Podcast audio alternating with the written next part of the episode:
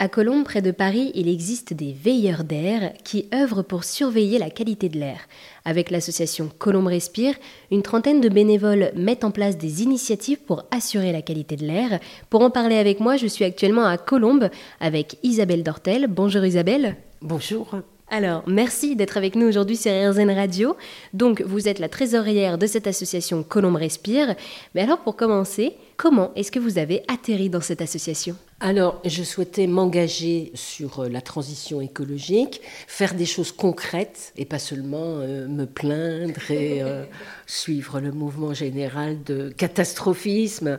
Et donc, mon voisin du dessous, à l'époque, était engagé déjà dans Colombe Respire. Et donc, j'ai rejoint comme ça l'association. Et donc avec Colombe Respire, voilà, vous veillez à la qualité de l'air de la ville.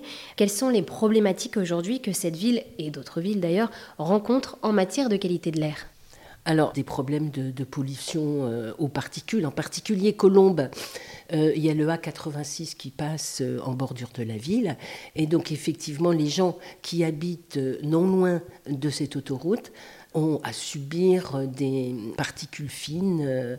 Donc, ce qu'on a mis en place, en fait, c'est un système de capteurs de qualité de l'air qu'on déploie chez des habitants, des petits capteurs. On fait ça en association avec l'association nationale Respire qui nous fournit les capteurs. Et euh, l'objectif, c'est d'installer 35 capteurs à différents endroits de la ville et avec ces capteurs qui captent différentes sortes de particules, on crée chaque mois, on génère chaque mois un bulletin de la qualité de l'air à Colombes qu'on met à disposition sur le site de Colombes Respire. Et donc du coup, oui, alors avec euh, ces boîtiers, comment est-ce qu'ils fonctionnent? Voilà, imaginons j'ai un boîtier, qu'est-ce que j'en fais? Alors c'est un boîtier qu'il faut installer dehors, donc sur un rebord de fenêtre ou euh, sur le balcon ou euh, dans le jardin, dans le garage, euh, enfin à l'extérieur toujours, hein, et qui doit être relevé, qui doit être alimenté, donc il faut un câble d'alimentation vers une prise électrique, et il doit être aussi connecté en Wi-Fi, donc à une box.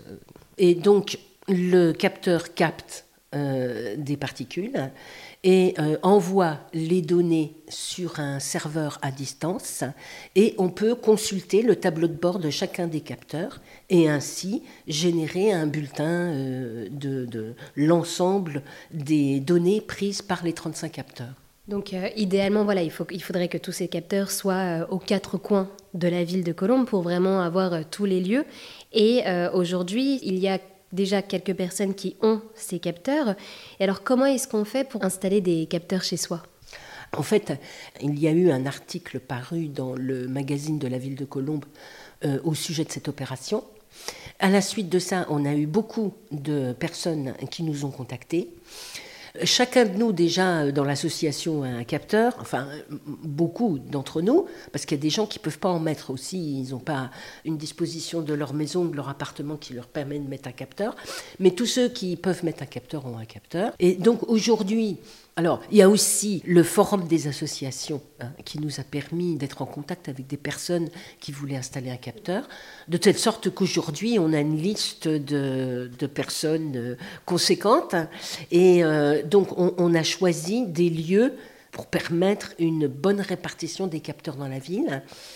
Et aujourd'hui, euh, il doit y avoir une vingtaine de capteurs installés qui fonctionnent et on va aller jusqu'à 35. C'est l'objectif. Et alors du coup, avec euh, ces capteurs, donc euh, vous faites un bilan des données, vous rassemblez ces données et vous les mettez ensuite à disposition des pouvoirs publics pour les pousser à agir. Oui, alors la diffusion, elle se fait sur le site de Colombe Respire. Il y a aussi euh, une communication sur les réseaux sociaux, hein, donc Facebook, Instagram et on a un groupe WhatsApp aussi. Et puis, ben, aujourd'hui, la ville sait très bien ce qu'on fait, hein, euh, ils soutiennent euh, l'action, bien sûr, mais il n'y a pas vraiment de, euh, de mesures qui ont été prises. Nous, on aimerait bien aller plus loin. On aimerait bien, par exemple, qu'il y ait des restrictions de la circulation de véhicules motorisés, enfin en particulier des, véhicules, des, voitures, aux abords des écoles, ce genre de choses. Pour l'instant, il n'y a pas d'action entreprise aujourd'hui. Oui, c'est ça, vous, euh, vous militez aussi pour un mode de transport plus doux, typiquement comme le vélo. Tout à fait. Donc l'association Colombe Respire est en lien aussi avec l'association MDB, Mieux se déplacer à bicyclette. On, mène des actions en commun, on travaille en commun, bien sûr. Euh, oui, on promeut des mobilités douces, bien sûr. Et alors pour revenir à, ces capteurs, donc avec ces données, il y a aussi toute une mission de sensibilisation des euh, habitants de Colombes qui se rendent compte finalement du taux de particules qu'il y a autour de chez eux. Tout à fait, tout à fait. Et là, par exemple, il y a eu euh, le 14 octobre dernier la journée internationale de la qualité de l'air. Et donc, euh, la mairie avait mis à disposition un, stand pour nous euh, près de la gare. Et ça nous a permis bah, de, discuter avec les gens qui passaient, de les sensibiliser. Et puis, il y a aussi des gens qui viennent nous voir parce que déjà, ils sont sensibles au sujet. Et par exemple, une, dame qui est épidémiologiste et qui est dans cette problématique est venue rejoindre l'association. Du coup, quels sont aussi les obstacles que vous avez dû euh, surmonter pour mettre en place toute euh, cette mission d'installer des capteurs pour calculer les taux de particules dans l'air et également pour euh, voilà, peut-être faire connaître cette association Colombe Respire? En fait, le, problème, c'est qu'est-ce qu'il faut faire? C'est surtout ça. quelle action mener?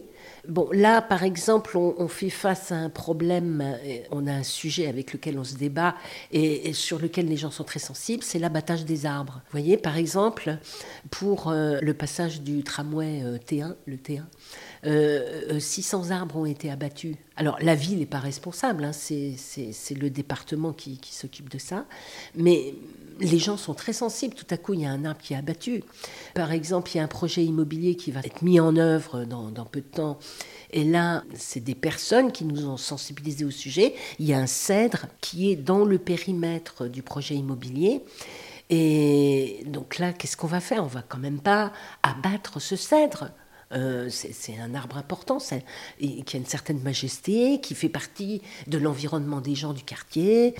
Donc ça va être un sujet de discussion avec la mairie, parce que là peut-être qu'on peut revenir faire quelque chose pour empêcher son abattage ou l'emmener euh, dans un autre endroit, mais faire quelque chose. Donc ça, c'est des défis, oui. Euh.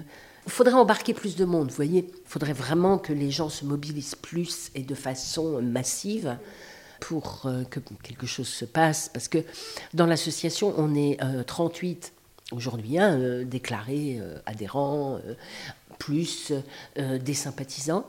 Mais euh, ce qu'il faut, c'est plus de mobilisation des gens dans les quartiers. Un grand merci à Isabelle de nous avoir présenté l'association Colombe Respire.